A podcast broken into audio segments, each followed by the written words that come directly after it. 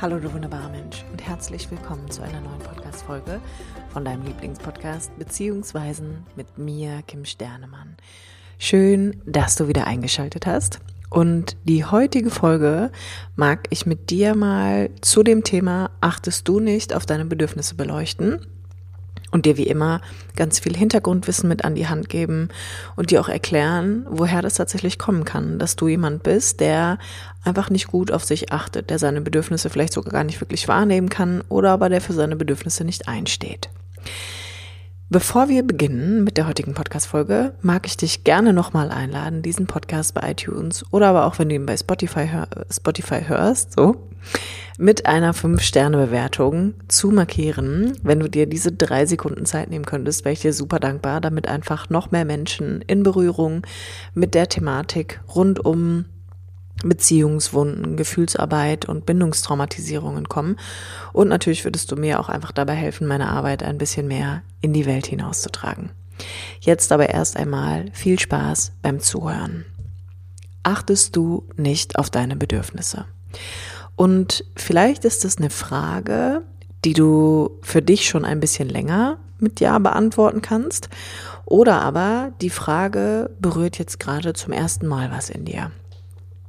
Und ich mag dich in der Folge mal tatsächlich mitnehmen.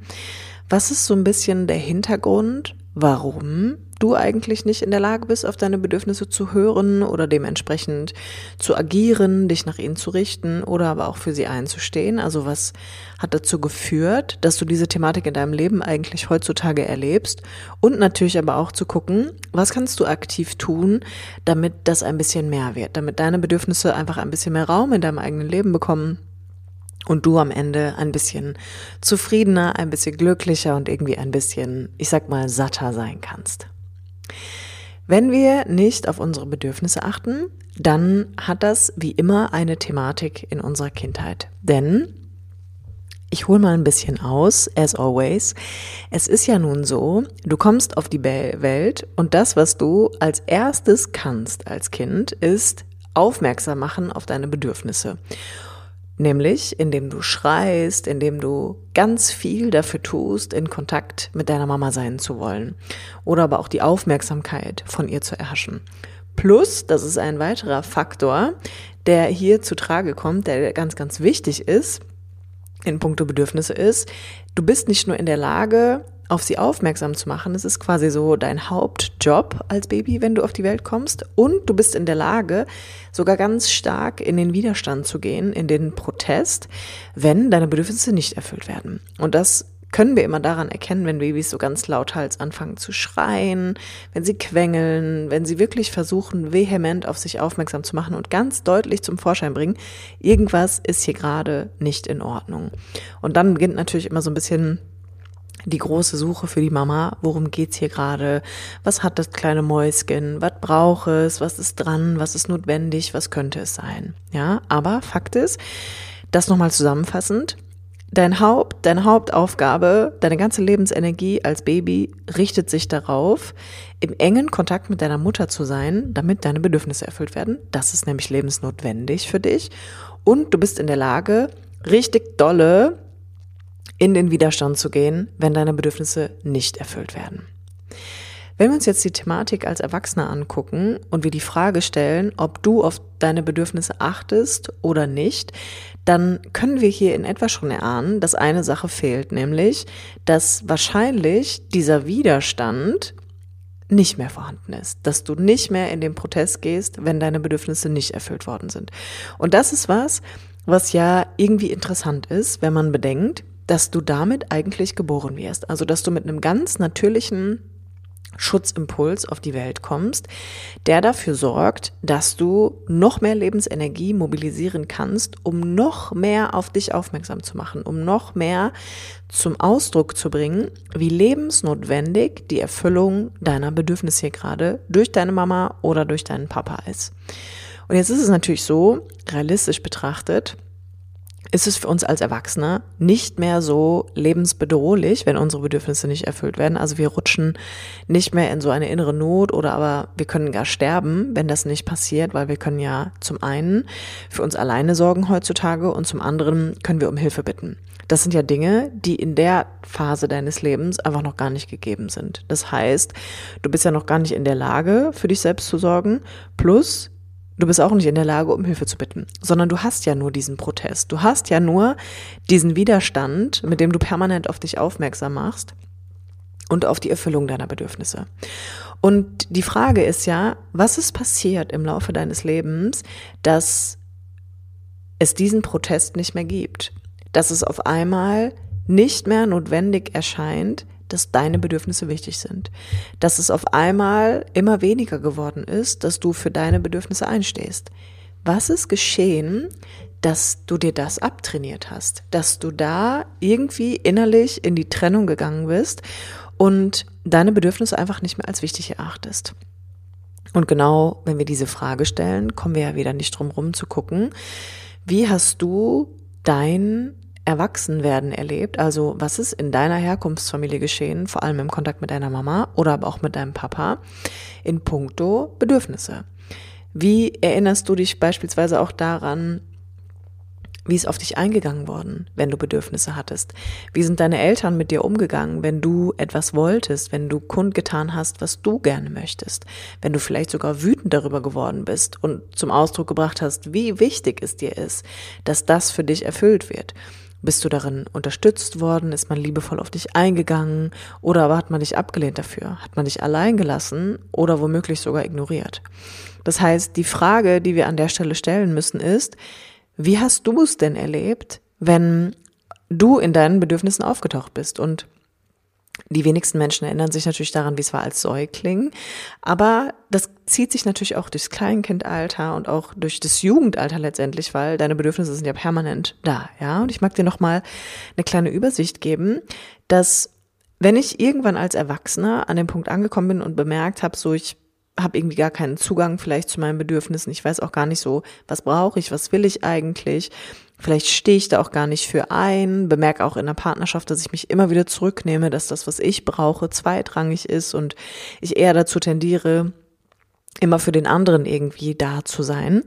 Dann ist es wichtig, mal hier wahrzunehmen, es gibt fünf Bedürfnisse, die in Kindern dazu führen, dass sie gewisse Fähigkeiten ausbilden. Und die Bedürfnisse sind in erster Linie Kontakt, Einstimmung, Vertrauen, Autonomie und dann Liebe.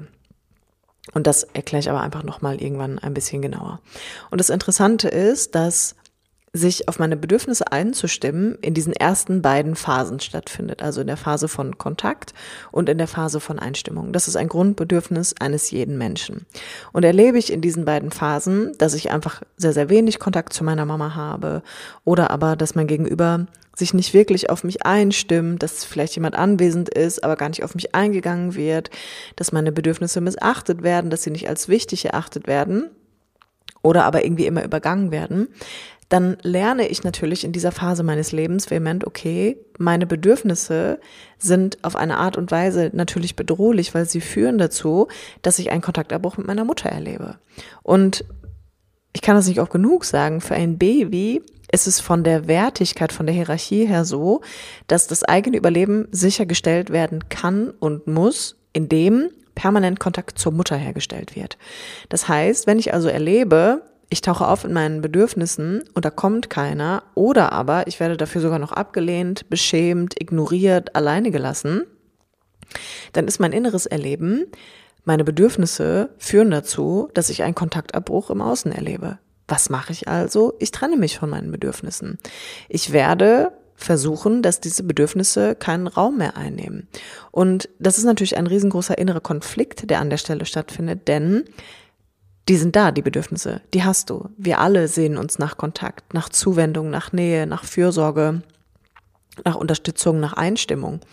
Aber ist das Erleben geprägt von der Abwesenheit von all diesen Qualitäten, dann ist es zum einen so, dass ich die Erfahrung gemacht habe, okay, ich muss mich von diesen Bedürfnissen trennen, um überhaupt hier irgendwie überleben zu können, um überhaupt Aufmerksamkeit zu bekommen.